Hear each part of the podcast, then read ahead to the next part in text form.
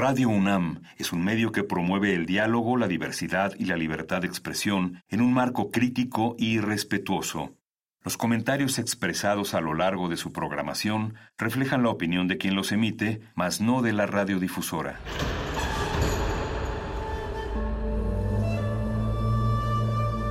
Un templo para la apreciación del ser mediante el sonido. mediante el sonido.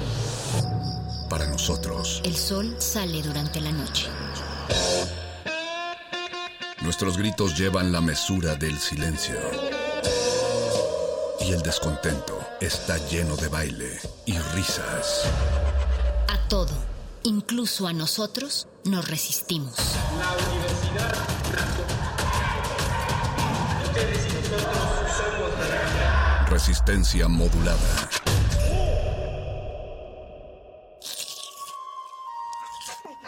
Es momento de alimentar nuestro espíritu con páginas. Las letras son la botana del alma.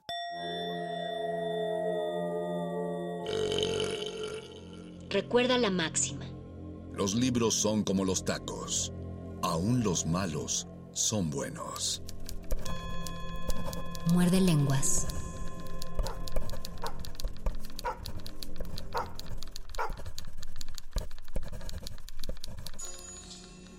Muy buenas noches, estimada Resistencia, buenas noches, querida audiencia de Radio UNAM. Bienvenidos una vez más a su siempre bien ponderada, querida y recurri- recurrida revista radiofónica nocturna de preferencia Resistencia Modulada. No sé si es su favorita, quiero, quiero pensar que sí.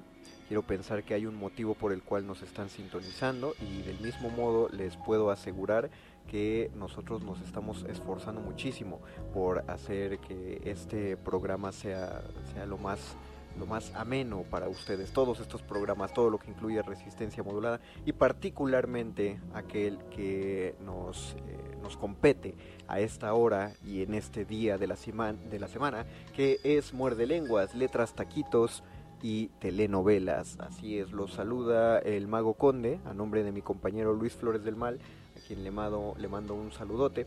Y, y para quien no sepa, para quien se ha perdido los últimos eh, 14 meses de programación, pues nos estamos alternando los turnos entre Luis y yo semanalmente. En cuanto el semáforo verde se mantenga por varias semanas, entonces podremos regresar con gusto a volver a grabar el programa entre los dos. Mientras no sea así, pues mantendremos la, seguridad, nuestra sana distancia el uno del otro y también con la gente que trabaja en Radio UNAM. Que por cierto, eh, voy a mandar un saludo a, quien sea que le haya puesto play a esta grabación allá en Radio UNAM. Repito, no podemos meternos muchos a trabajar en una cabina. Las cabinas son amplias, pero no son el, el lugar más, eh, pues más sano para trabajar bajo las circunstancias y en, las que nos encontramos y según lo que eh, lo- los protocolos de seguridad que se deben seguir. Así que no importa qué estación de radio escuchen el resto del día. eh, créanme que los, lo- quien se está metiendo a esas cabinas de locución eh, está, es- está haciendo un esfuerzo más allá de lo que debe ser sanitariamente correcto. Y así que pues por eso merecen un saludo y admiración y respeto los que están yendo a trabajar a Radio UNAM, eh, también siguiendo sus propias medidas, pero para que los programas, para que la programación no deje de llegar hasta sus aparatos radiofónicos o sus aparatos digitales, porque como puede haber gente que nos sintoniza desde el 96.1 de FM, hay gente que nos está sintonizando en www.radio.unam.mx. A todos ellos muchas gracias, nos mantienen eh, al aire por ustedes es que seguimos haciendo este trabajo y este esfuerzo. Y también hay que agradecer a, Betoques y a Mónica Sorrosa y o a Mónica Sorrosa, eh, porque ellos son los encargados de hacer la producción de este Muerde Lenguas. Eh, no sé quién la haga y, y no es porque no me importe, es una cuestión más bien de organización personal. Si yo les entregara mis audios a tiempo, creo que estaría más, más al pendiente de esta cuestión. Una gran disculpa, Beto, que es Mónica, ustedes son los, los verdaderos héroes de estas emisiones. Vamos, vamos a lo que nos compete. Eh, hay gente, espero que haya audiencia que haya venido eh, aquí convocada por eh, los posteos probablemente sensacionalistas de redes sociales, el, anuncio probablemente controversial que se haya hecho acerca de un análisis literario de un programa está tan enclavado en el inconsciente colectivo como es La Rosa de Guadalupe, ¿no? Eh, sin embargo, creo que quiero intentar, probablemente no lo pueda hacer, pero quiero intentar que hagamos esta emisión lo más, lo más seria posible y sobre todo voy a partir de un, de un hecho muy particular.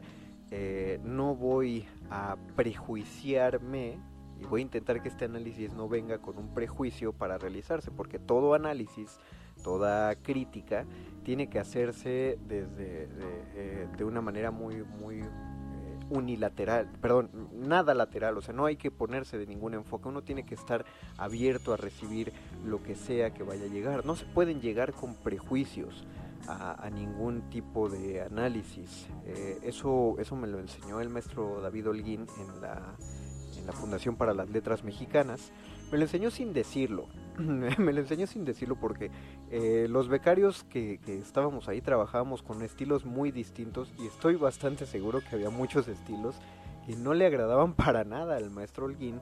Sin embargo, jamás lo vi y fíjense que en el mundo del teatro y en el mundo de la escritura es muy difícil encontrarse un tallerista de esa naturaleza. Jamás lo vi prejuiciarse ante el texto de nadie. Eh, jamás lo vi atacarlo con, con sangre, o sea, irse a la yugular de nadie de manera gratuita, mucho menos insultar a, nadie. Y fíjense que esas sí eran prácticas comunes dentro, o sea, no me estoy quejando, era muy, estaba muy romantizado hasta ese momento, entonces todavía era bonito, pero sí eran prácticas comunes dentro de la Fundación para las Letras Mexicanas. El, el maestro Holguín no, nunca... Eh, nunca se mostró de esa, de esa forma con alguien que no estuviera acorde a la estética teatral que él manejaba. Entonces, eh, a partir de, tomar las clases con él, he intentado, eh, he intentado copiarle este, este estilo de trabajo, o esta manera de enfocarse. Y además siempre me acuerdo de lo que decía mi otro maestro de dramaturgia, el maestro Fernando Martínez Monroy. Él decía que un, un dramaturgo, y creo que en general un escritor, debe, debe leer de todo, ¿no? Y, yo lo llevaría un paso más allá, un, dramaturgo, guionista o escritor en general debe ver de todo, debe escuchar de todo. Ojo, eso no implica que todo te guste, ¿no? Porque entonces no tienes capacidad de discriminación y, no puedes, eh, pues no puedes generar un gusto, ¿no? Un parámetro de tu propia estética. Eh, pero sí creo que uno debe estar abierto a, probar, aunque sea un poquito, todos los sabores de la heladería. Eh, no te van a gustar todos, aunque sea helado. No todo mundo, no a todo el mundo le gustan todos los sabores de pizza, pues por algo hay tantos sabores, sino para qué haces tantos sabores, ¿no? Pero sí es necesario, sí, o, creo que sí abona muchísimo conocer todos los aspectos de nuestro objeto de trabajo. Digo, si lees lo que todos leen, cómo vas a pensar de manera diferente. Si escribes como todos dicen que se escribe, pues cómo vas a encontrar una manera distinta de escribir. Eh, otro ojo, el hecho de escribir diferente como todos escriben tampoco implica que uno esté escribiendo bien, ¿no? No, no creo que haya que romantizar tampoco de ese lado la falta de pues de estilo o la falta de rigidez para el trabajo de la escritura pero más bien sí te ayuda a perderle el miedo a equivocarte, que creo que eh, es lo que con lo que uno pelea muchas veces cuando está empezando en, los trabajos, en los escarceos con la escritura. Entonces, pues del mismo modo me voy a arriesgar a equivocarme con esta con esta emisión. Eh, vamos a hacer un análisis literario de lo que podemos hacer de La Rosa de Guadalupe. Si el ejercicio sale bien, eh, el próximo miércoles pues iremos sobre otras pues ya telenovelas de lleno no porque la rosa de guadalupe es un es una serie un programa que de los que en televisa le llaman unitarios. Eh, a mí me causa me resulta parado estoy seguro que el término está bien empleado no pero me resulta paradójico que se llamen unitarios porque para mí unitario eh, me suena que hay unidad no entre un episodio y otro pero aparentemente ellos lo usan desde el sentido de que cada capítulo es único eh, autoconclusivo pues y no tienen relación uno con otro. La única relación entre un episodio y otro y es pues que aparece la rosa de Guadalupe y el airecito de la rosa de Guadalupe pero fuera de eso no hay no hay una continuidad narrativa no eh, pero lo que quiero invitar a, la audiencia es que hagamos este análisis pensando que podemos obtener algo bueno de él y no podemos pensar que lo que vamos a analizar es un producto malo. Ya sé que para muchos puede resultar muy difícil, pero no... Eh, probablemente porque ya hayan visto muchos episodios o memes. estoy convencido de que el 99% del éxito de La Rosa de Guadalupe se debe a los memes que le han hecho. Pero no podemos llegar por ahí, ¿no? Habría que entender el por qué, por qué esta serie es tan popular, por qué llama la atención tanto de la gente. Y me niego, me niego a aceptar que la razón que utilizamos, con, con, todas las herramientas ontológicas que nos da la academia y que nos da la universidad, que nuestra única defensa para decir por qué este programa es tan gustado es que digamos, ah, es que el pueblo es ignorante y, la gente se conforma con muy poco y bla, bla, bla, bla, yo soy muy inteligente y por eso a mí no me compran. Eh, ya había hablado en, el programa que me tocó hacer hace dos semanas acerca de las, de, del valor de las expresiones culturales vulgares, y por vulgar me refiero a la etimología del vulgo, del pueblo. ¿En qué momento decir que algo es del pueblo se volvió tan, se volvió un insulto, ¿no? ¿Por qué, porque se volvió peyorativo? Eh, lo hablábamos en el, bueno, lo hablábamos porque pues, quiero pensar que ustedes lo estaban hablando conmigo, ¿no? que igual estaba monologando yo solito. Me estaba dialogando, estaba biologando con ustedes y explicaba que desde los griegos hay esta separación entre las expresiones culturales vulgares y las aceptadas académicamente. Así surgen la comedia y la tragedia. De, en las fiestas dionisíacas, eh, en, honor al vino y al dios de las fiestas, eh, los white Greeks, o sea, porque no son white chickens, porque no, eran, no eran mexicanos, los griegos ricos, pues los griegos güeritos, eh, celebraban las fiestas dionisíacas y después se, se retiraban a todos ellos a una comuna en un teatro para celebrar de una buena de una buena representación teatral que debía incluir que debía ser una tragedia porque pues todos eran muy serios y muy solemnes y así había que celebrar a los dioses no aunque habláramos de del dios de las fiestas del dios del vino mientras que la comedia surge de esta misma festividad pero realizada por los por los pueblos, ¿no? Por la gente rural, a las afueras de las ciudades, donde hacían unas fiestas que se llamaban faloforias, que como su nombre nos puede sugerir, pues eran fiestas de falos, de, penesotes, porque así agarraron unos penes como de un metro de largo, no voy a entrar en detalles de cuánto era el grosor, pero por lo que se mantiene arqueológicamente, pues eran como unos, eh, hagan de cuenta unas de esas tripas de cueritos, entonces, quién sabe, no, las hacían de cera o de tela y entonces las prestaban y obviamente si todos estaban borrachos en el campo con unos penesotes, pues seguro se iban pegando entre ellos, ay, te pego por acá. Y todo muy gracioso y todo muy curioso, pero claro, seguramente los, los griegos ricos decían, ay, no, qué horror, qué expresión tan desagradable, qué vulgar. Eh, eso es de pobres. El, las faloforias son el opio del pueblo. Las faloforias las inventó el tigre Ascaragus eh, un griego muy famoso, las inventó para mantener ignorantes a los griegos, no a nosotros que somos los griegos sapientes y ricos y que leemos a Sófocles, ¿no? Eh, probablemente suene desmedido lo que lo que acabo de decir, pero no, no sé, lo voy a defender. O sea, sí, claro, guardada la debida, el, el debido respeto a las fiestas de Dionisos y a lo que se está trabajando, eh, creo que hay algo, o quiero pensar, vengo con una, mi tesis es, debe haber algo rescatable de estos programas que podamos analizar. Eh, el análisis que voy a hacer es desde la narrativa, es decir, la cómo, cómo se desarrolla la historia y si se desarrolla bien, se desarrolla mal, voy a tratar de soltar todos los puntos y eh, eh, desde el dramatúrgico, es decir, si existe una motivación de personajes, si hay una complejidad primero de personajes, si hay una motivación, qué tal están los diálogos, porque lo primero que detecto es ahí sí, y, ahí no vengo con prejuicio, pero ahí sí se eh, he detectado constantemente una falla mayúscula en la creación de los diálogos. entonces, para este ejercicio, pues ni modo, o sea, eh, también decía mi maestro de dramaturgia Monroy, si te quieres, si quieres aprender a nadar, léete todos los libros que quieras, pero no vas a poder aprender a nadar hasta que te avientes al agua. Entonces no podemos hacer un análisis literario de La Rosa de Guadalupe sin que escuchemos La Rosa de Guadalupe.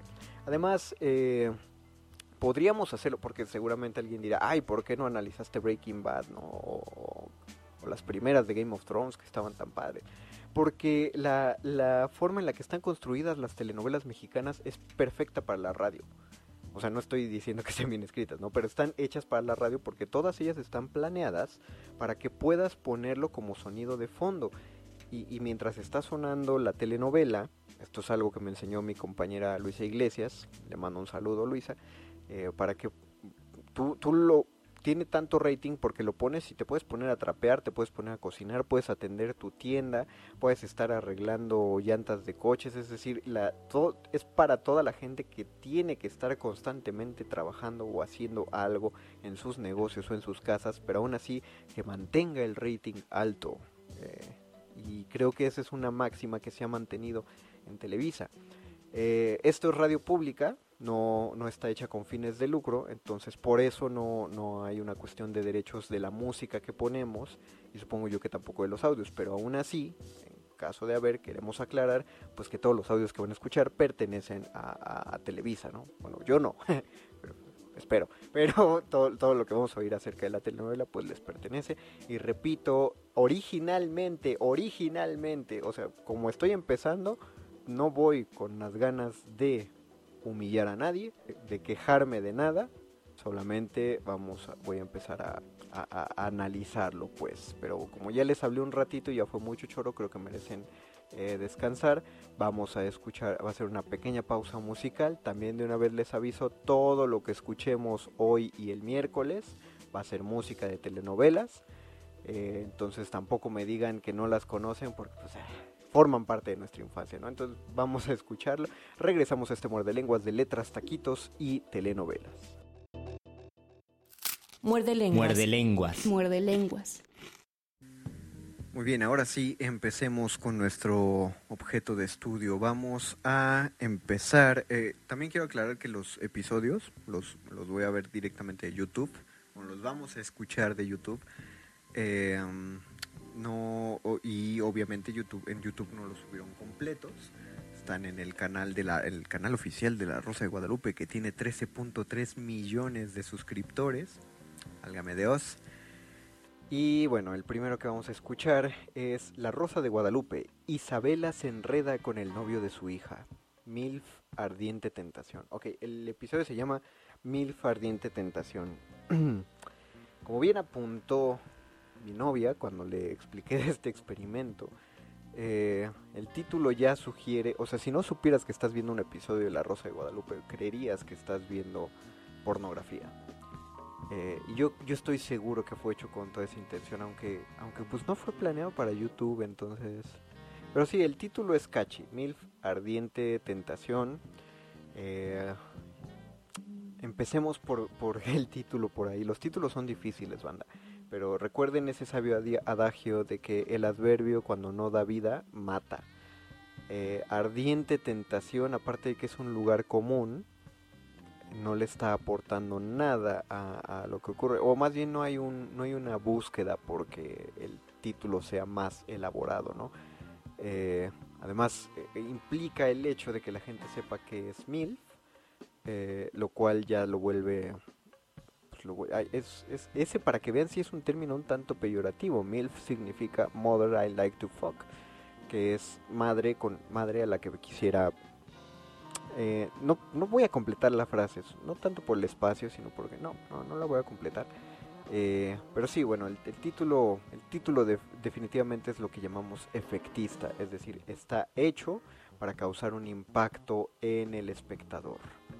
Entonces, Ahora vamos a darle play a esto y vamos a ver. Vámonos. No quiero perder el tiempo siendo solo tu amigo. Me gustas mucho. Tú también me gustas mucho. ¿Quieres ser mi novia? Ok, te, necesito, necesito volver a ver ese diálogo, perdónenme. Sí. Tú también me... Siendo solo... No quiero perder el tiempo siendo solo tu amigo. Me gustas mucho. Tú también me gustas mucho. ¿Quieres ser mi novia?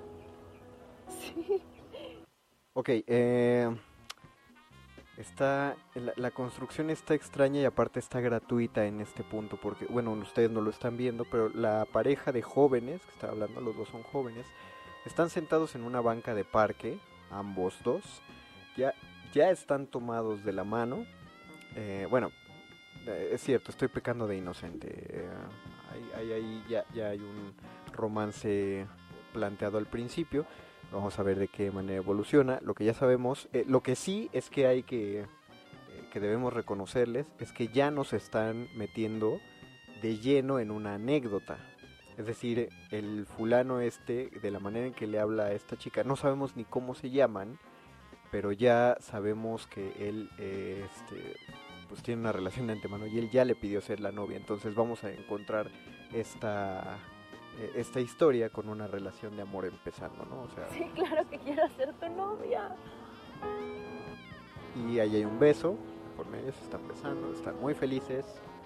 Y ya, pop, eh, hubo salto, elipsis, o sea, muy bien. Esta escena, este episodio lleva 20 segundos y ya nos colocó en una situación. Ya sabemos que ellos dos son novios, está, está padre. ¿Vienes a felicitarme? Entonces es verdad que le pediste a Adriana que sea tu novia. Ser algo mega anunciado, ¿no? Los dos somos los más populares, tenemos que andar. Era algo mega anunciado. Ok, eh, una cosa eh, hay que decir y hay que eh, plantear, y puede sonar hasta en defensa de Televisa. eh, ojo, no lo estoy defendiendo tal cual, pero bueno, eh, hay una explicación pues detrás de los diálogos que utilizan. Televisa se maneja bajo eh, reglas muy estrictas de, programas familiares, entonces hay palabras que no pueden decir. La construcción de la cotidianidad de los diálogos es imposible bajo estas premisas. Ustedes notarán incluso en estos mismos programas la forma en la que eh, yo estoy intentando hablarles se oye impostada. O sea, claro, hablo casi casualmente para ustedes, pero es casi, o sea, no, no hablo de manera natural para ustedes aquí en la radio porque tengo que construir lo que digo de forma que sea eh, interesante, no es, no es casual, no es natural. Por eso ellos, es- los personajes de estos programas, tampoco pueden hablar de manera natural. ¿no? Que yo me entregué a ti. A ver, a ver, no. Yo me, eh, ok, pero a, a veces uno exagera. Yo me entregué a ti, bueno. Ah, voy a darle, voy a darle el beneficio de la duda y pensar que si hay gente que habla así. Quiero otra cenita como esa. Eres el peor. Adriana tiene que saberlo. No te atrevas. Puedo publicar un video y unas fotos tuyas que no te harán quedar muy bien. No. Vámonos, ok, eh, vean. Ok, 45 segundos de episodio. Y tengo que reconocer que no solo ya nos hicieron situación, sino que ya nos dieron conflicto. Es decir, esta fulana, que tampoco sabemos cómo se... O, creo que sí lo dijo, pero se me fue. Ya dijo que este chavo anda con ella, pero él no la quiere. Y él dice que tienen que andar solo porque son los más populares. Eso sí, ahí sí voy a aplicar. La motivación está bastante chota. Eh, es decir, es, es ridícula la motivación. Habría que ver, o habría que ver si se desarrolla por qué este fulano quiere mantener esa, pues, esa imagen de popularidad. Pero la motivación es muy chafa, ¿no? Tien- quiere andar con esta chava solo porque son populares. Mm, ahí está, ahí está mal. Pero bueno, ahí, eh, ya, hay- ya nos están dejando ver que él es una mala persona, porque está a punto de hacer extorsión eh, sexual a una chava que conoce. Mira, las tomé para mi consumo personal. Pero de ti depende que no se vuelvan virales. Este fulano está, todo eso que está diciendo lo hace recargado en un, en un árbol, está tranquilo, está en control de la situación. Ah, pero está entrando una tercera persona de escena, que creo que es su ¿Y novia. eres tú, Salva? pasa algo, no sé, eh, quiero que ustedes me digan si ustedes dicen pasa algo cuando interrumpen a, a una plática. No sé, igual y sí. Lilia, te diga. Nada. Quería saber si lo de su noviazgo no era una fake news. Se están besando frente a ella. ¿Esto te parece una fake news? Ay, los Así que populares. más te vale que no estés encimosa porque si no te peló antes, mucho menos ahorita. Ok, eh, tuve que poner una pausa porque iba a entrar un comercial y eso sí no lo puedo poner. en, en la radio, eso sí, definitivamente. Pero regresamos al episodio. Gracias YouTube por poner comerciales. Y se van. Y dejan a esta chava. Que eso sí, la, la que está intentando separarlos, quién sabe si es buena o mala. Solo, solo. O sea, ¿ella qué le importa? ¿Cuál, ¿Cuál es la...? Bueno, ya nos dijeron, ¿no? Que no le hizo caso el otro y está muy... Está muy dolida. Bueno, bueno, bueno. Cámara. Sí tienen motivación hasta ahora. Los personajes, lamento decirlo amigos, pero por ahora sí tienen una motivación. Punto para los guionistas. Se están yendo.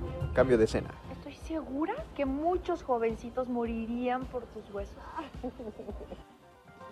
Eh, la escena comenzó con la cara de otra actriz eh, que ya no está en el rango de edad de estos muchachos, pero sí será un poquito difícil pensar que es... eh, Ya desde ahorita ya sé que es la mamá de la novia, ¿no? Porque ya me lo anticipó el programa, ya me lo anticipó el título. Y su amiga, quiero pensar que no está a cuadro, pero quien está hablando con ella le está diciendo que hay muchachitos que morirían por sus huesitos. Qué bonita manera de hablar clásica, eh, ¿no? una expresión clásica mexicana. Sí, claro. Y más porque podría ser como su mamá.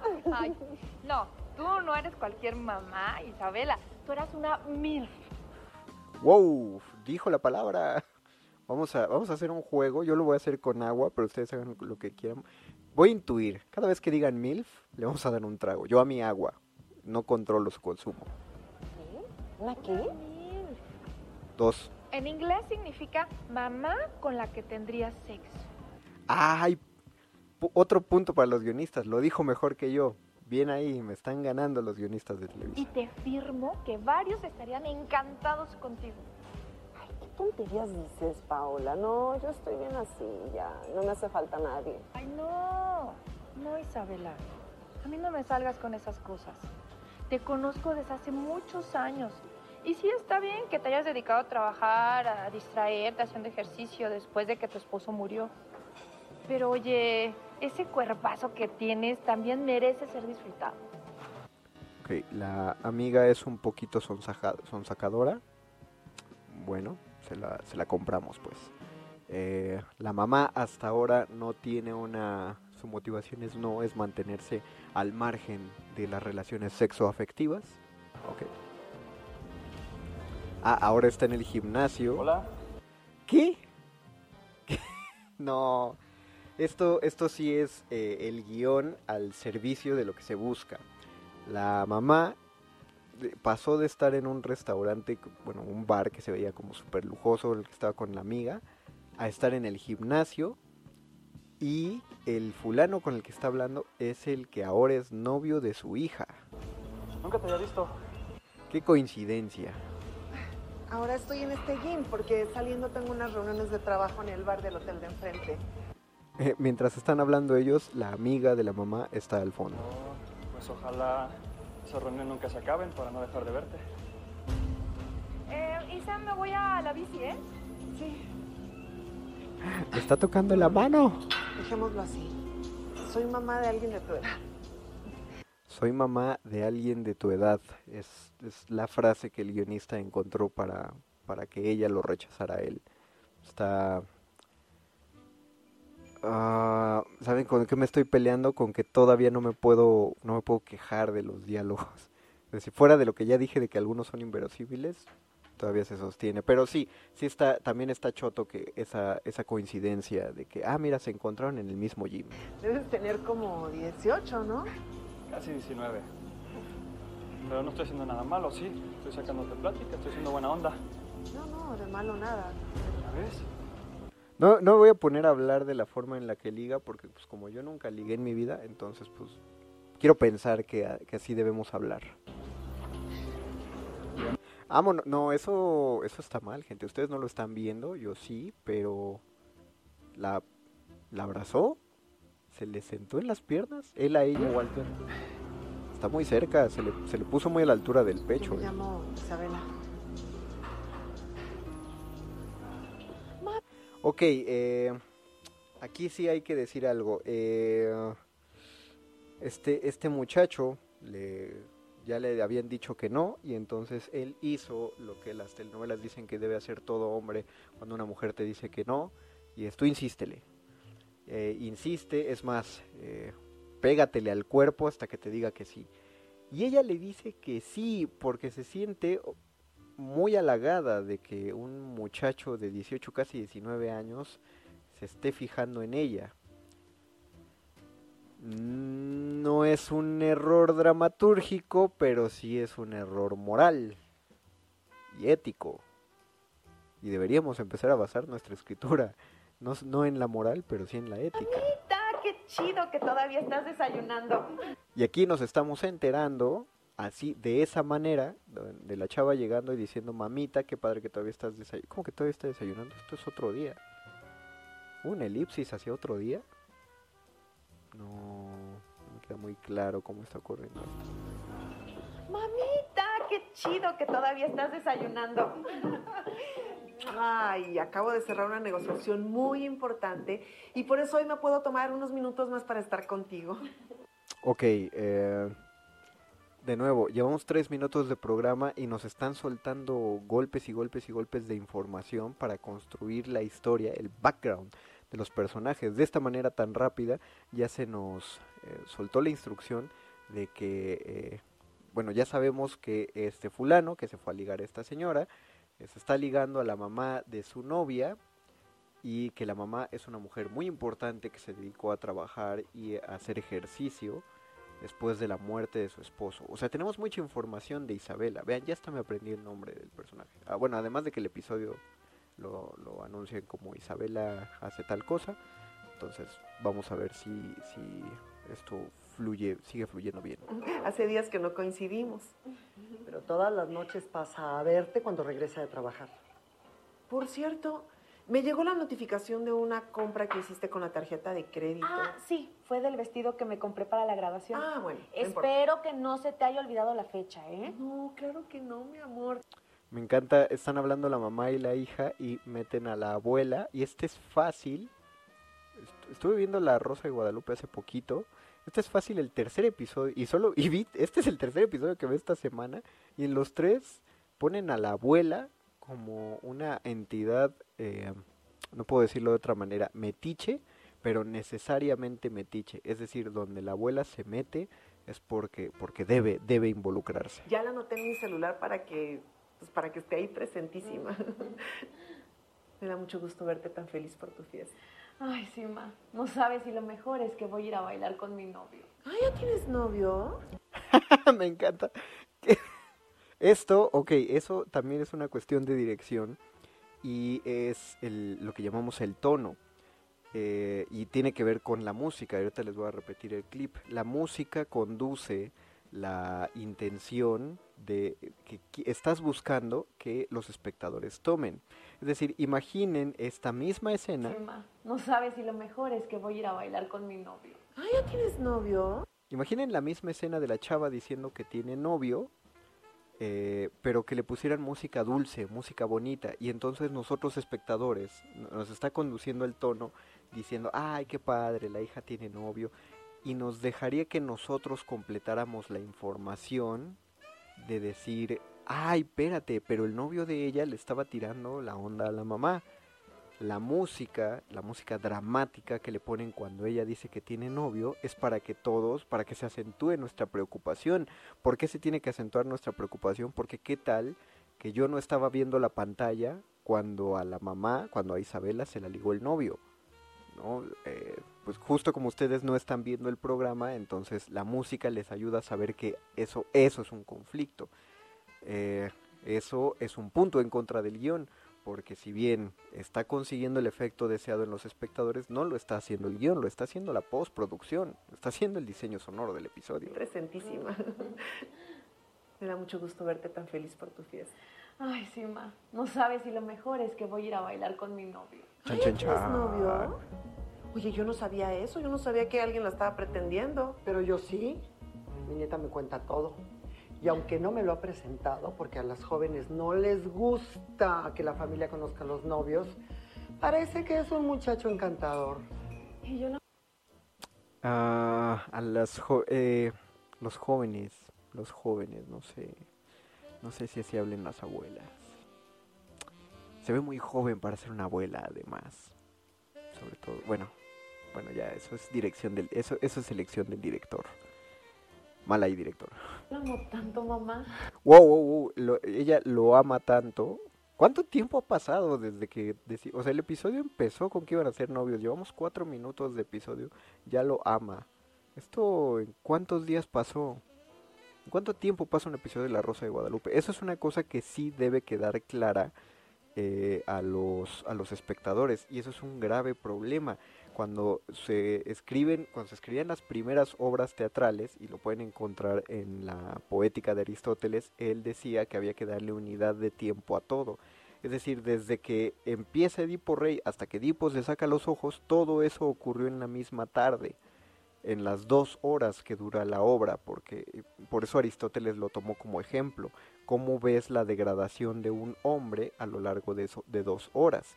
Eso dice Aristóteles. ¿Qué estaba pensando Sófocles al escribirlo? Estoy seguro, y ojalá lo tuviéramos aquí para entrevistarlo, pero estoy seguro que Sófocles pensaba, pues es que cómo voy a decir que han pasado dos días, a menos que ponga el corifeo diciendo dos días pasaron.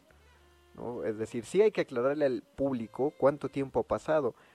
Aquí no lo aclaran y al mismo tiempo al público no le interesa, como que no, tienen la, intención de- de enterarse de, de qué, cuánto tiempo está pasando entre una acción y otra. Pero bueno, vamos a suponer que ha pasado un ratito para que ella ya lo ame. Parece que es un muchacho encantador. Le regresé un poquito, Yo ¿no? tanto, mamá.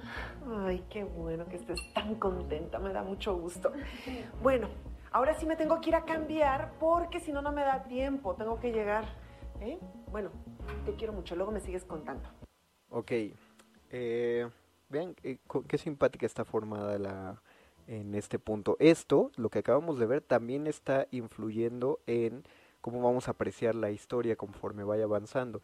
Es un desayuno familiar eh, en el que cuando se hablan, la hija hab- habla abiertamente de sus sentimientos con su mamá, su mamá habla abiertamente de sus propios sentimientos hacia los sentimientos de la hija, la abuela habla abiertamente de lo que opina, de cómo se están llevando las dos, entonces es una familia feliz. Ah, qué bonito, se pueden comunicar, una familia como la que ninguno de nosotros tiene, ¿no? Eh, por eso no está hecho esto para que pensemos que cuando hay un conflicto va a ser más grave, porque si estuviéramos viendo una familia pues ya conflictuada, solo veríamos que el chisme se va a poner más intenso, pero no, aquí están manipulando nuestras emociones para que partamos desde una situación muy bonita, muy encantadora, hasta algo que eventualmente se va a degradar. Ok, la mamá se va y la hija se queda triste. ¿Por qué? ¿Por qué te quedas triste, niña? ¿eh? Bueno, O sea, te te- mucho, la mamá, me sigues contando. la mamá te dio un beso en la frente y te dijo que te quiere mucho y tú te quedas preocupada. ¿Por qué? No sabemos. ¡Ah! Esta escena pinta mal. Ahora estamos otra vez en el gimnasio. Se escucha una regadera abierta y está entrando. ¡Wow! Eh, ok. Pero- pero no lo están viendo, pero se los tengo que describir. Se escuchó el sonido de la regadera para ubicarnos espacialmente que estamos en una regadera. Mientras suena esa música tensa, el fulano, que es el novio de la hija que ya vimos que le tiró la onda a Isabela, se está metiendo a ese baño en el que no hay nadie más porque un gimnasio pues, no tiene gente entrando y saliendo de los baños, ¿no? Cosa que es muy peligrosa y nos está dejando en claro que es muy peligroso porque Isabela está acostada en una de las bancas del gimnasio.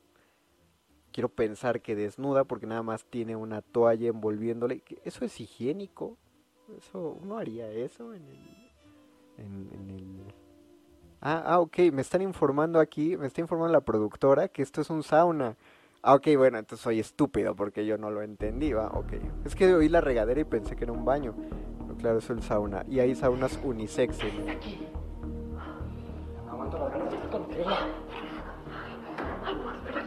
Por favor, no. Ok, él la agarró y la abrazó. Claro, claro que sí. No me digas que no quieres. Yo sé que te mueres por mí. Eso, eso no está bien, amigo, pero... Si me gustas. Ok, bueno, ahí hay, consent ahí hay consentimiento, ya no puedo decir nada más.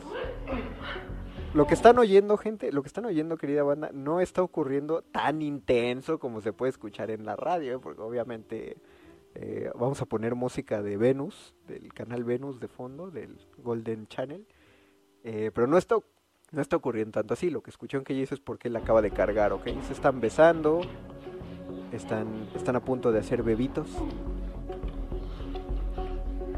Ok, este beso ya fue muy largo. No hay, eso sí, no hay sutileza en esta, en esta serie, ¿no? Alguien va a entrar. Y él se esconde atrás de un lavabo. Y están entrando... No, no están entrando. Solo se oyen a las mujeres hablar afuera. ¿Y eso para qué? Sí, ya se fueron, ya. Ok, ¿eso para qué? Porque cualquiera diría, eh, siempre piensen, cada vez que escriban algo, una historia, piensen en las palabras de la cábala que las palabras no caigan en el vacío. Todo lo que ustedes ponen en una historia es para abonarle algo. Eh, probablemente estas personas que se ponen de fondo son para acentuar la, la, situación de tensión en la que se encuentran. Pero ya para qué queremos más tensión? Están en un lugar público, están en el sauna y ya sabemos que él es novio de la hija. No sé, creo que eh, ahí estaban de más las, las mujeres que estaban a punto de entrar al favor. Y otra vez, o sea, lo mismo.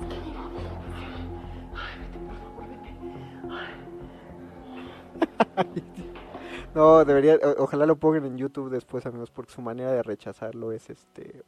Bueno, sí, sí, da el mensaje que se quiere, ¿no? Pero igual no hagan eso, chavos, no se metan al sauna del gimnasio haciendo eso. primero pregunten, aquí hubo la suerte, esto pudo acabar muy mal, pero aquí hubo suerte de que había consentimiento de por medio. Y ahí vienen otra vez los comerciales.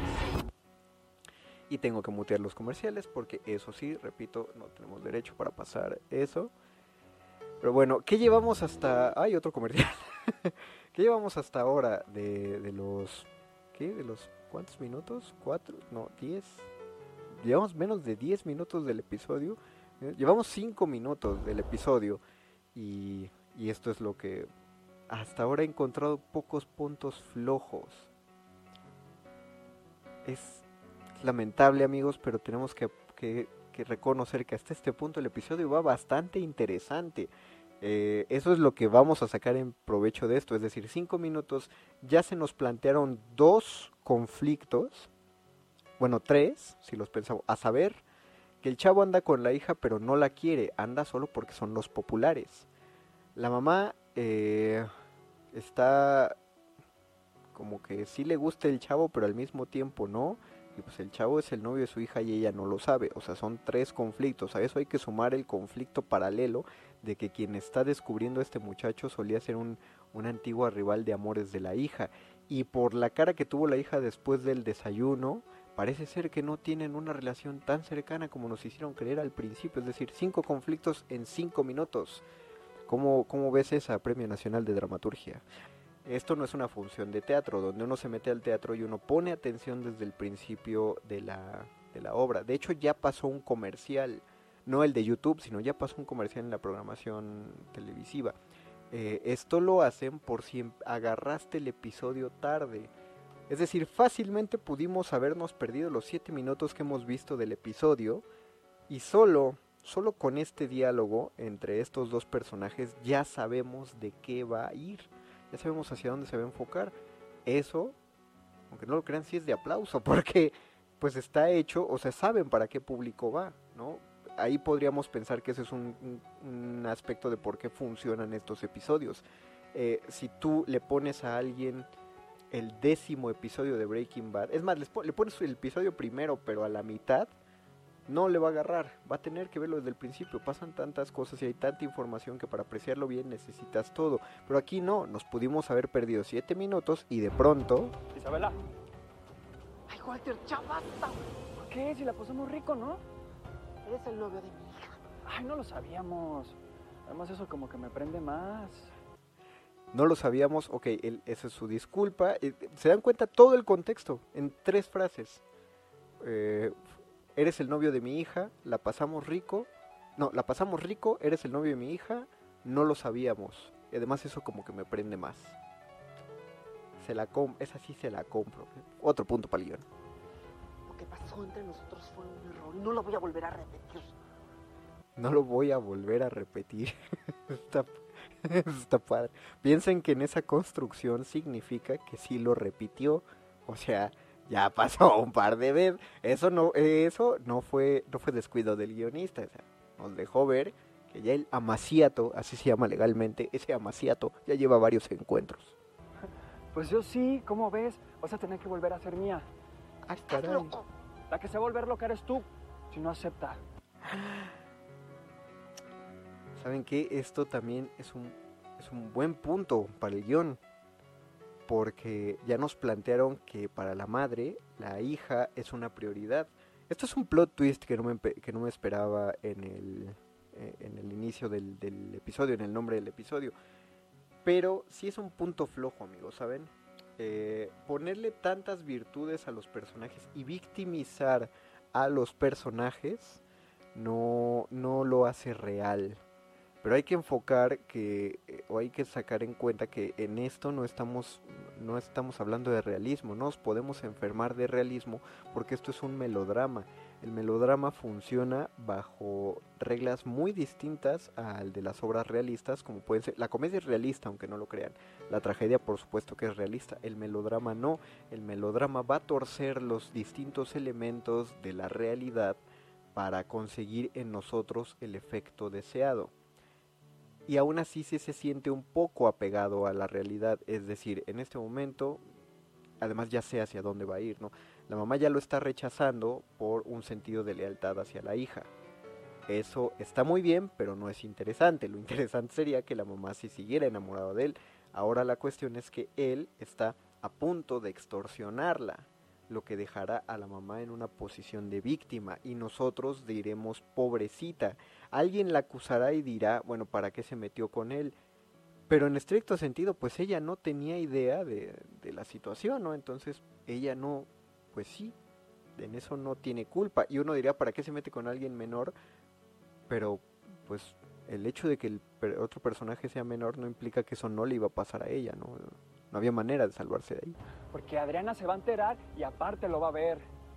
¿De qué hablas? Tengo unas fotitos que no te gustaría que tu hija viera. Eso, híjole, ¿qué creen? Otro punto para el guion. Eh, ya nos habían dejado en claro desde el primer minuto del episodio que este fulano se grababa y sacaba fotografías con sus parejas sexuales. Debimos verlo venir. En ningún momento vimos la cámara, por supuesto, en ningún momento vimos que él la sacó, pero sí nos habían planteado que era algo que él hacía, es decir, hasta ahora el personaje se mantiene consistente. Lo siento muchísimo, amigos de dramaturgia, pero sí. ¿O sí? No me acuerdo haber aceptado que me tomaras fotos. Eh, tienes razón, consentimiento ante todo. Uy, hasta tengo un videíto. ¿Quieres verlo para refrescarte la memoria? No, no quiero verlo.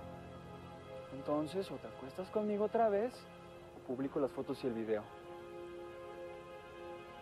Ok, es un caso de extorsión sexual y pues sí, sí, sí estamos hablando de una víctima ahí, ¿no? Entonces, la trama se complica y se complica, se complica mal. Ahora, solo hay un, solo hay un, un punto flojo en esto, amigos. Bueno, hay varios, siguiendo la lógica. El primero de ellos es, eh, ¿por qué la mamá no habla con la hija? Es decir, a sabiendas de que, pues de que ella no sabía, de que se conocieron cuando, pues cuando se conocieron, ¿por qué la mamá no le dice algo? Bueno, probablemente la quiere proteger, ¿no? Para que no sepa que eso... Pero ¿por qué una mamá va a querer proteger a su hija y que no sepa que la está engañando si tiene, tiene las pruebas, ¿no? ¿Por qué querría evitarle ese dolor a su hija? La cosa se va a volver más grave. Lo gacho es que con lo que estoy diciendo así funciona la tragedia. Esta, esta señora, el error de esta señora ya va a ser que no le diga nada a la hija. Y el otro punto chato es que sigue sin quedar claro por qué este fulano quiere andar con esta chica. Eh, debe haber una cuestión ahí de poder que me estoy perdiendo. Por traerme. No te imaginas lo feliz que soy. Somos los más felices. Y fuimos la mejor pareja. Ok, ya pasó la graduación. Nos perdimos la graduación. Eh, esto es como una de esas películas de esos chick flick norteamericanos donde fueron la pareja de la graduación. no lo vimos, ¿no? Lo vemos con nuestra imaginación. Te acompaño a la salida. No, no, no. Me quedo ahorita hasta que subas. Me quedo... Fin que ya conozco el camino. Me quedo verte hasta que subas. Mm, ¿Y lo va a dejar ahí, adentro de la casa? Quiero aprovechar hasta el último segundo para mirarte. No, a ver, espérense, espérense. ¿Esa, ¿Esa es música del Joker?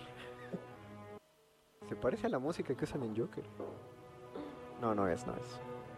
No sería la primera vez que Televisa incumple eh, con copyright en su música, ¿eh? ¿Sabían que la música de Televisa Presenta es una canción de Prince? Ah, datazo. Beso y ella sube por las escaleras, él la ve subir por las escaleras. La música nos deja ver que él tiene malas y turbias intenciones, también esa mirada, mira esa mirada nada más de, de enojo y de furia. Walter, ¿qué haces aquí? Y Walter se metió al cuarto de la mamá sin haber estado anteriormente en el cuarto de la mamá. Supo dónde, bueno, ¿y dónde estaba la mamá? Se ve que es una casa bastante grande, entonces justificado ahí, porque ella es una gran empresaria. Maldita sea, to- todo tiene justificación. Él se le acerca. Ella no grita, ella no hace nada. O sea, fácilmente él se metió al cuarto y ella podría hablar fuerte y decir, ay Walter, ¿cómo estás? Hola, buenas noches, para llamar la atención de la hija. Pero no, la... Ahí sí hay un error de la lógica. Bueno, más bien no hay un error de la lógica. El guionista no le puso, no le quiso poner un poco más de astucia a la mamá. A menos que lo que el guionista le haya puesto sea una doble intención a la madre. Eres buenísima. Por favor, vete. Me voy a ir. ¿Te vas escribiendo otra vez?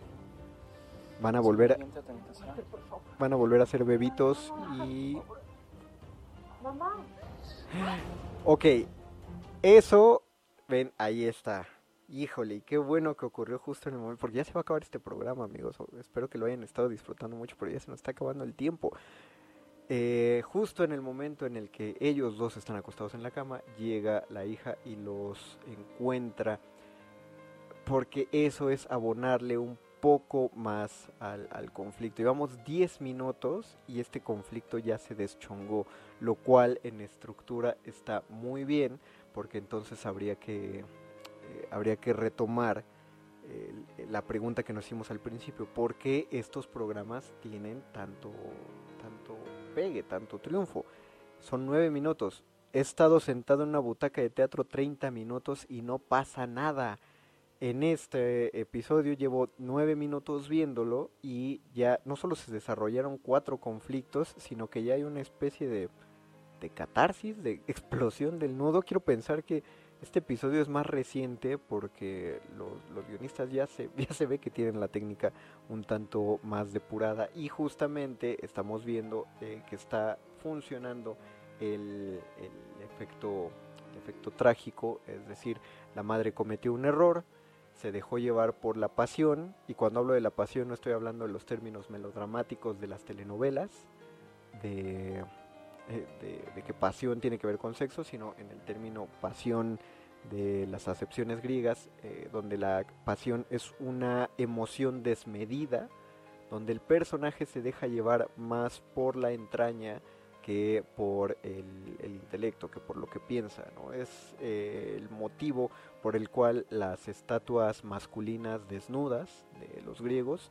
tienen miembros tan, pues, pues sí, no, no particularmente grandes, sino porque la, la señal del, del, de los penes pequeños es como darle más fortaleza al intelecto. Ah, quiero pensar yo que es una compensación de los escultores, pero bueno, es, es como el, el hecho de decir, mientras menos te dejes dominar por el cuerpo y por la sexualidad, generas más, eh, o, más bien te concentras mucho más en tu intelecto.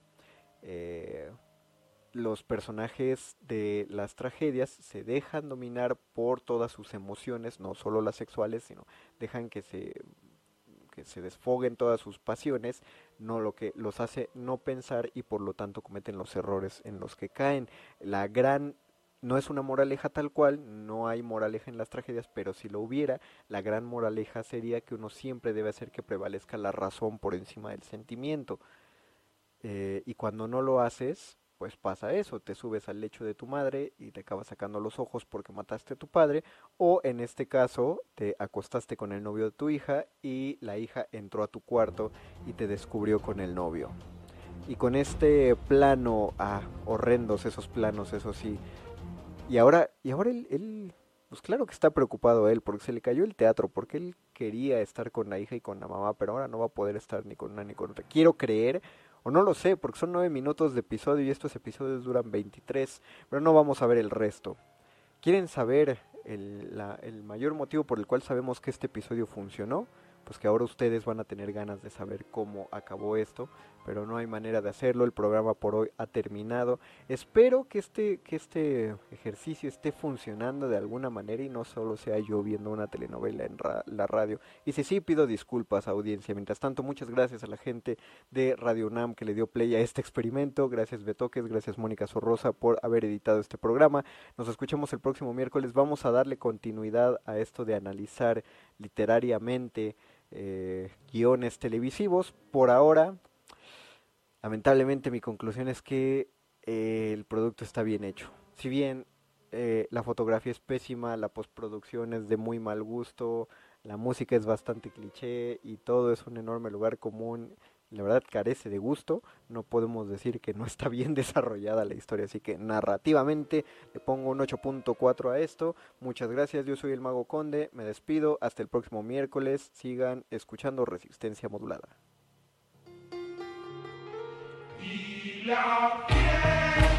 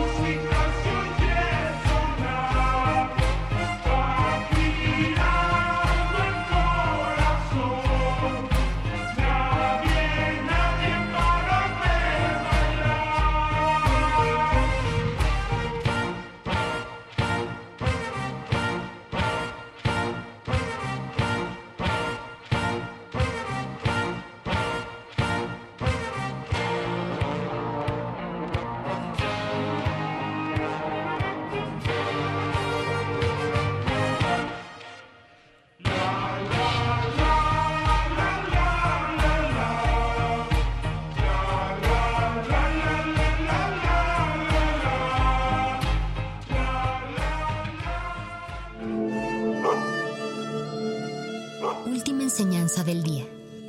El dinero no compra la felicidad. Pero compra libros y tacos.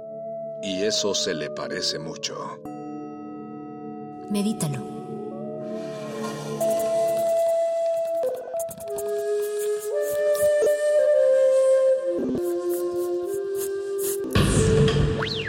La música emergente es como el silencio. Silencio. Presente a nuestro alrededor. Pero audible solo para quienes tienen disposición de escuchar. Como todos, en este campo de cultivo. Cultivo de ejercios.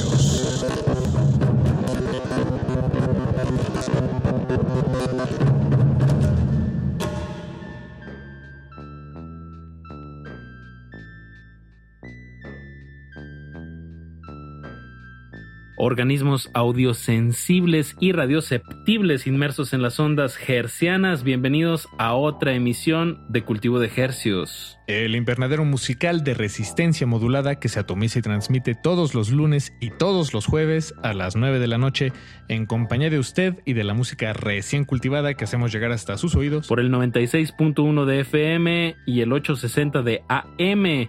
XEUN Radio UNAM transmitiendo con 100.000 watts de potencia en el Valle de México. Y llegamos a la aldea global a través de nuestro portal en línea www.radio.unam.mx Ahí nos encuentra, ahí estamos sonando y agradecemos enormemente su sintonía, así como los esfuerzos que hacen posible que esta transmisión llegue hasta sus oídos. Les saluda desde estos micrófonos su servidor Paco de Pablo. Su otro servidor Apache o Raspi. Y esta noche les traemos una emisión muy especial. Este 2021 ha sido un año de muchísima música muy variada y, y bueno, ha sido un verdadero privilegio estar en estas frecuencias recopilándolo, escuchándolo, seleccionándolo y trayéndolo hasta ustedes.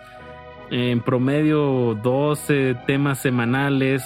em, y pues como es obvio, se nos quedan muchísimas canciones en el tintero. Pero afortunadamente ese tintero creció y creció a lo largo y ancho de este 2021 y decidimos vaciarlo en, en, pues en una serie de especiales que, que hemos titulado Las que casi no alcanzamos a sonar en cultivo de ejercios, pero lo logramos. Entonces, eh, en esta emisión y en las y en las que vendrán las próximas semanas les estaremos compartiendo pues estas listas de las canciones que, que pues eso, casi no sonamos, pero lo logramos. estrenos, pero que siguen siendo estrenos de este 2021. Agradecemos a todos los artistas y músicos que, que pues se han dado a la tarea, que no se han desanimado a pesar de no poder tocar mucho, pues a seguir publicando música y bueno, la radio es, una, es un gran escenario para, para sonarlo y, y quédense con nosotros, vamos a escuchar mucha música muy variada. Vámonos con música, Paquito, que si no, no alcanzamos. De aquí hasta las 10 de la noche, música latinoamericana hasta la comodidad de sus oídos, cortesía de cultivo de ejercicios. Cultivo de ejercicios. Quiero ser un booking, insultar al sistema. Quiero ser un booking, salir con una bookie, nena. Quiero ser un booking, pelearme con los hippies. Quiero ser un booking y en la calle hacer pipí. Bookie, quiero ser un bookie, quiero ser un bookie, quiero ser un bookie. Quiero ser un boogie e insultar al sistema. Quiero ser un boogie, salir con una boogie, nena. Quiero ser un boogie, pelearme con los hippies. Quiero ser un boogie y en la calle hacer pipí. Boogie. Quiero ser un boogie. Quiero ser un boogie. Quiero ser un boogie. Quiero ser un boogie. Quiero ser un boogie. Quiero ser un boogie. Quiero ser un boogie.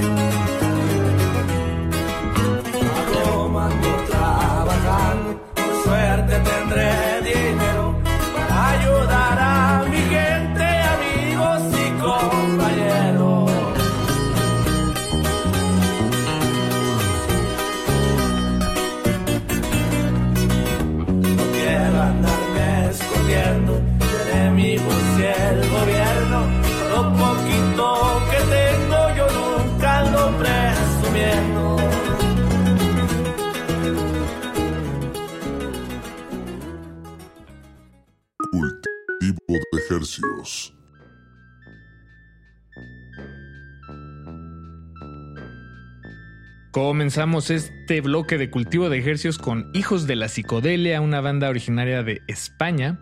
Este tema se llamó Quiero ser un punky y lo que acaba de sonar corrió a cargo de Arturo Cabrera en una colaboración con, Junior H. El tema se llamó El Pana. A continuación escucharemos de Walter Esaú, antes conocido como Negro, compositor de Michoacán, este tema que se llama Cada día canto más y hablo menos. Y lo vamos a ligar con uno de nuestros consentidos de este espacio. Hablo de los telepáticos desde España con su tema No tan moderno. Están en cultivo de ejercios.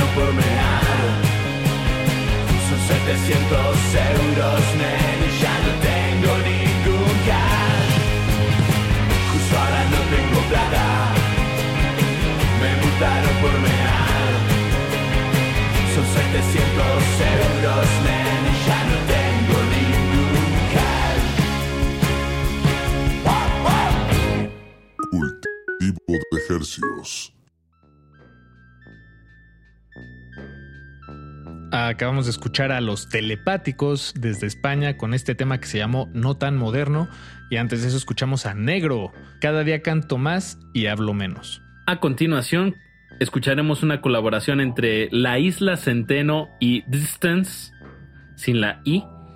El tema se llama Sobre el Mar. Y muy ad hoc, escucharemos de Espumas y Terciopelo. El tema se llama Danzas en el Mar. A continuación, un bloque marítimo.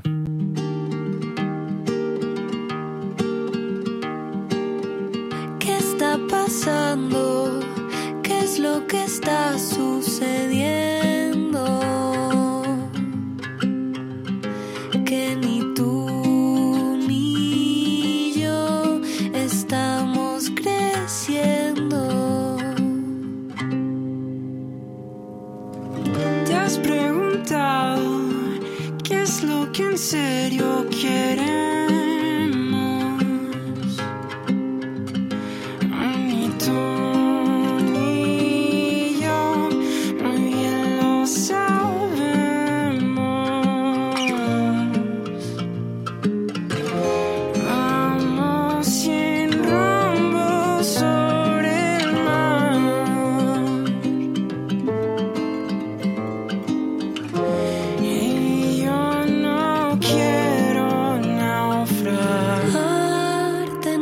Aparentar, mentirnos sin hablar, decir las mismas cosas y que no se siente igual, sentarnos a cenar, no más para ignorar que la canción que hicimos va a acabar, no hay nada más que dar, sin besos de verdad,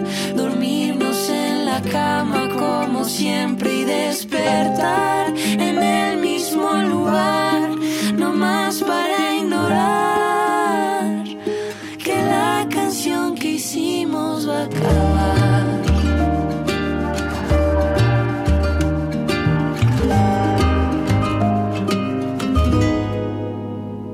Y es momento de decirnos las cosas en serio.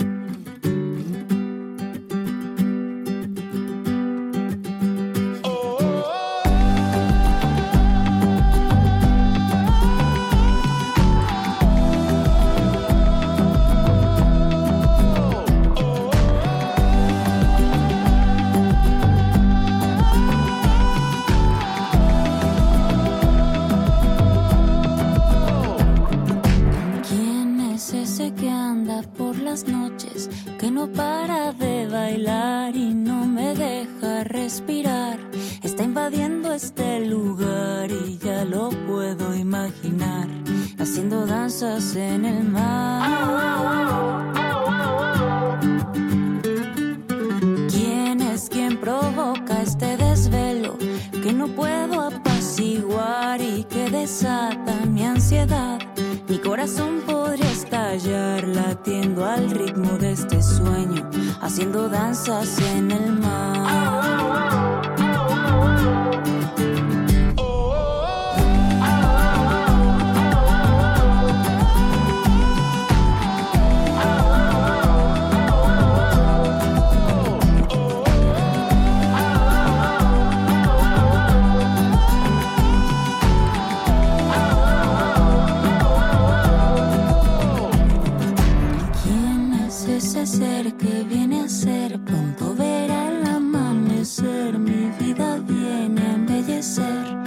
también a complicar, pero lo puedo imaginar haciendo danzas en el mar.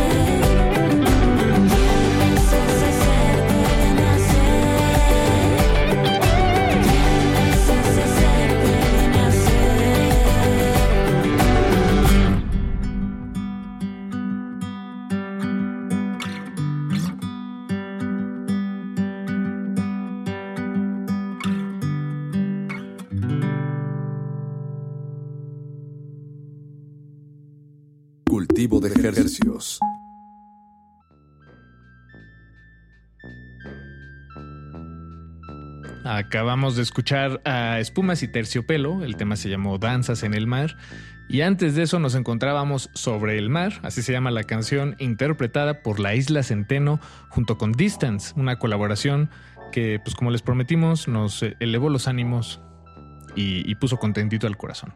A continuación escucharemos una colaboración de Noah Sainz, Along y Orestes Gómez con su nuevo tema Aparecer y lo vamos a ligar con el tema de Releve. El tema se llama Gloss.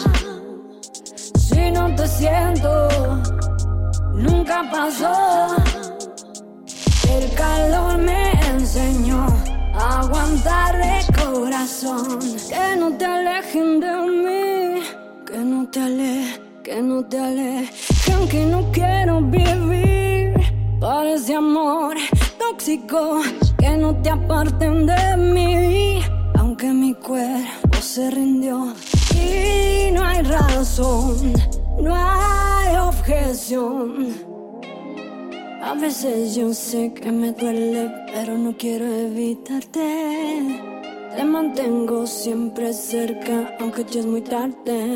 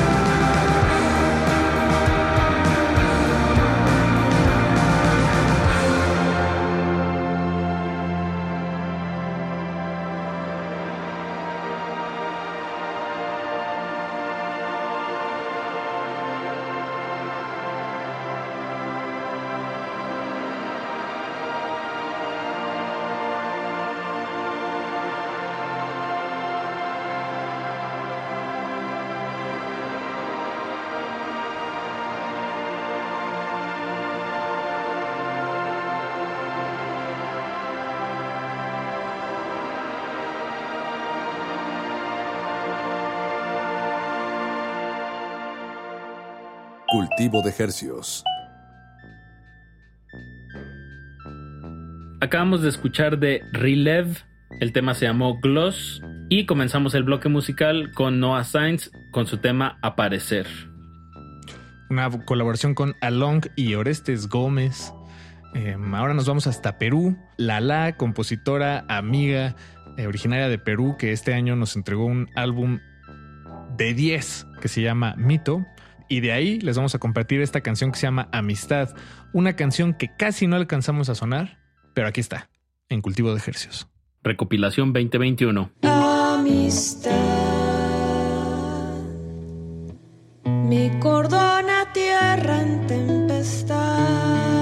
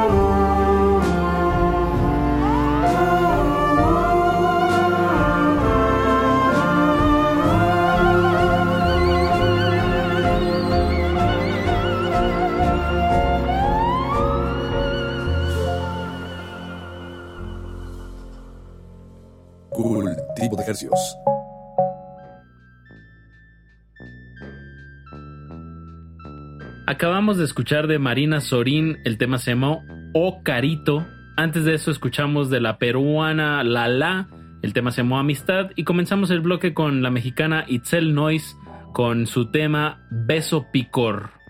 ¿Qué vamos a escuchar a continuación, Paco de Pablo?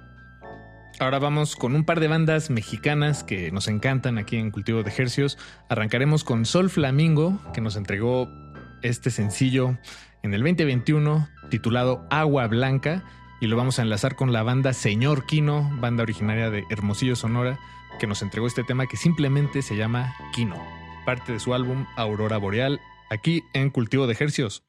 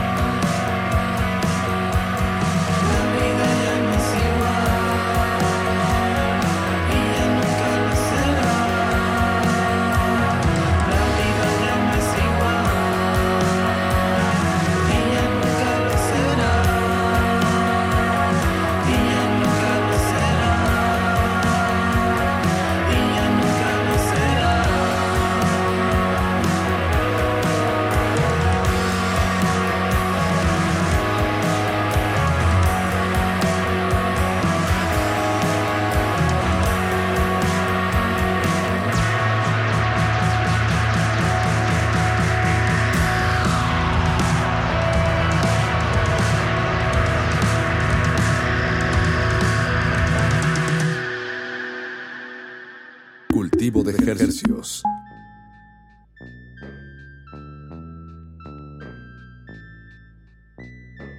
Acabamos de escuchar de Señor Kino su tema titulado Kino. Y pues ahora sí nos acercamos al final. Esta recopilación de temas del 2021 que casi no suenan aquí en su espacio de cultivo de ejercicios, pero ya sonaron. Y este está a punto de sonar. Nos despedimos con Juan Soto. La canción se llama Wait and See. Esperamos que haya sido de sagrado esta emisión. Y no se despeguen, que Resistencia Modulada continúa hasta las 11 de la noche. Y nosotros tenemos todavía más estrenos gercianos que compartirles en las próximas emisiones. Nos despedimos de estos micrófonos, su servidor Paco de Pablo. Y su servidor Apache Raspi, les recordamos, estamos en redes sociales como arroba Rmodulada en Twitter e Instagram. Y pues nos escuchamos lunes y jueves de 9 a 10 de la noche. De ejercicios.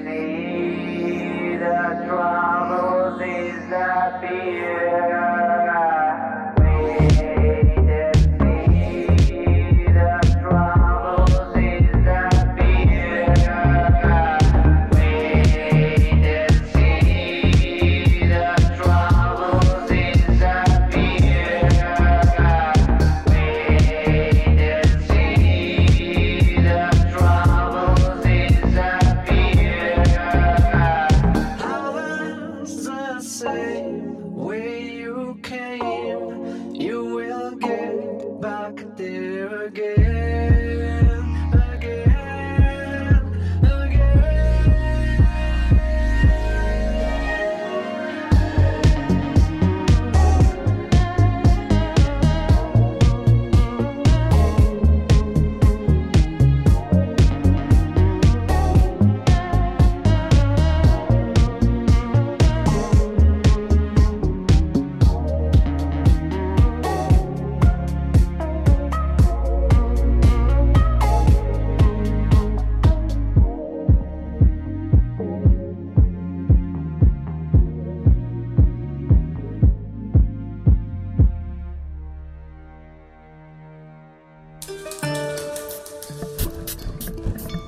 La hora del cultivo debe terminar. Así, el sonido podrá florecer. El viaje de las mil canciones empieza siempre con la primera reproducción.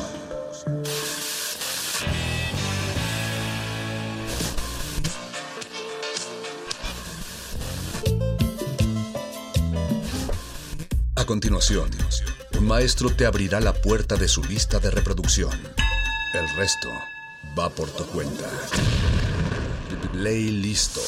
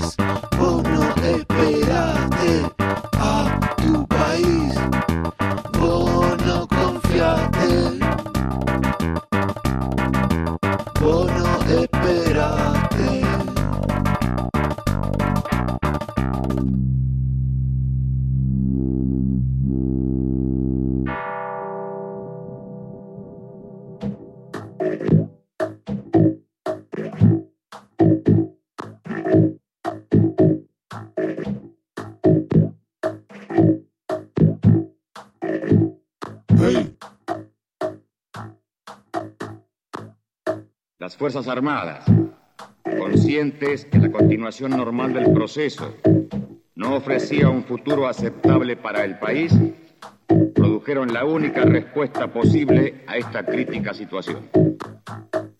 Tal decisión, fundamentada en la misión y la esencia misma de las instituciones armadas, fue llevada al plano de la ejecución con una mesura, responsabilidad, firmeza y equilibrio que han merecido el reconocimiento del pueblo argentino.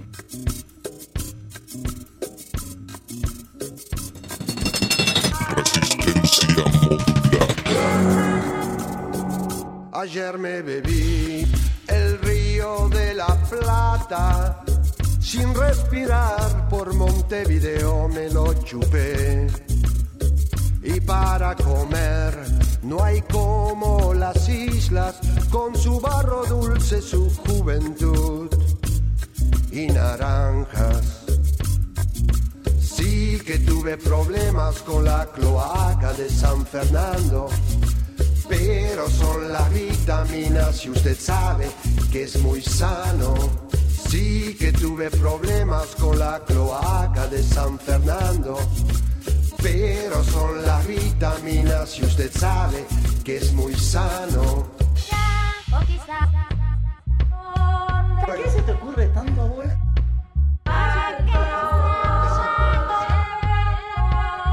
Ayer me bebí el río de la Plata, sin respirar por Montevideo me lo chupé. El agua no es transparente y no nos muestra sus joyas.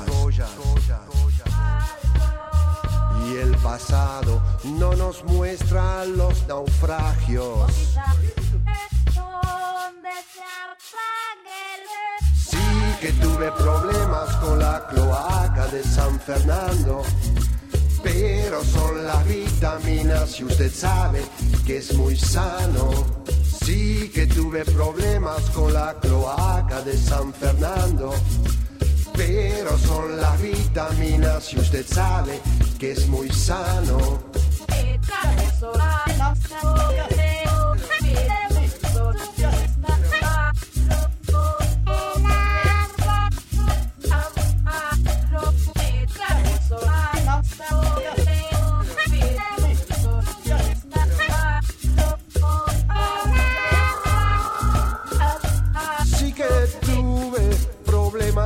La cloaca de San Fernando. Sí que tuve problemas con la cloaca de San Fernando.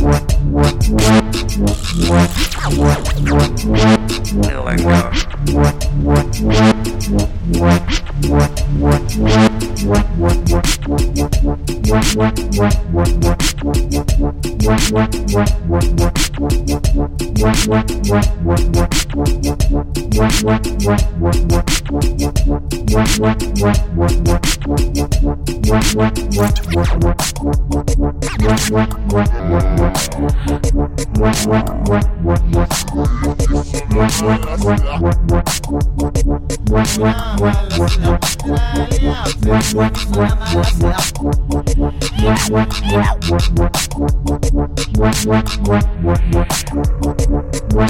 what?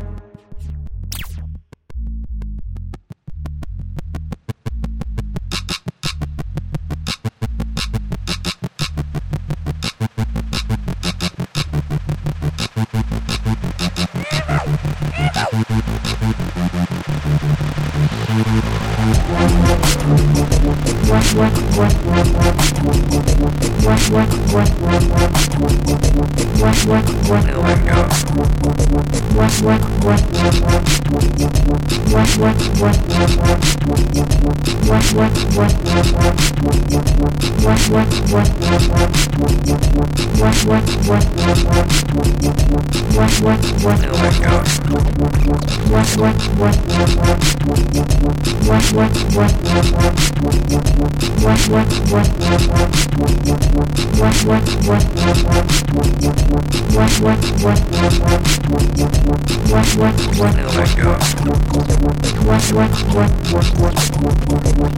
what, what, what,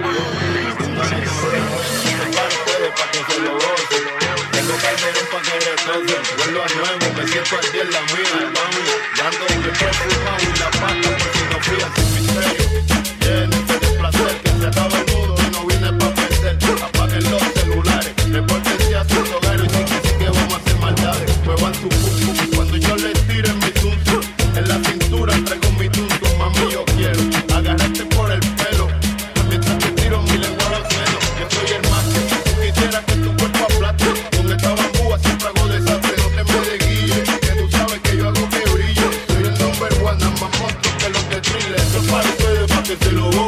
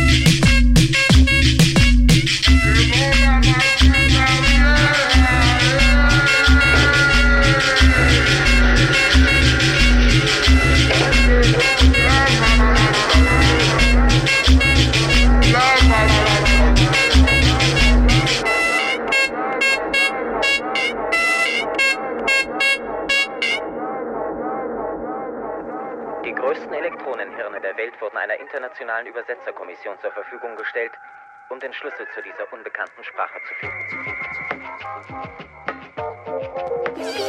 Resistencia modulada.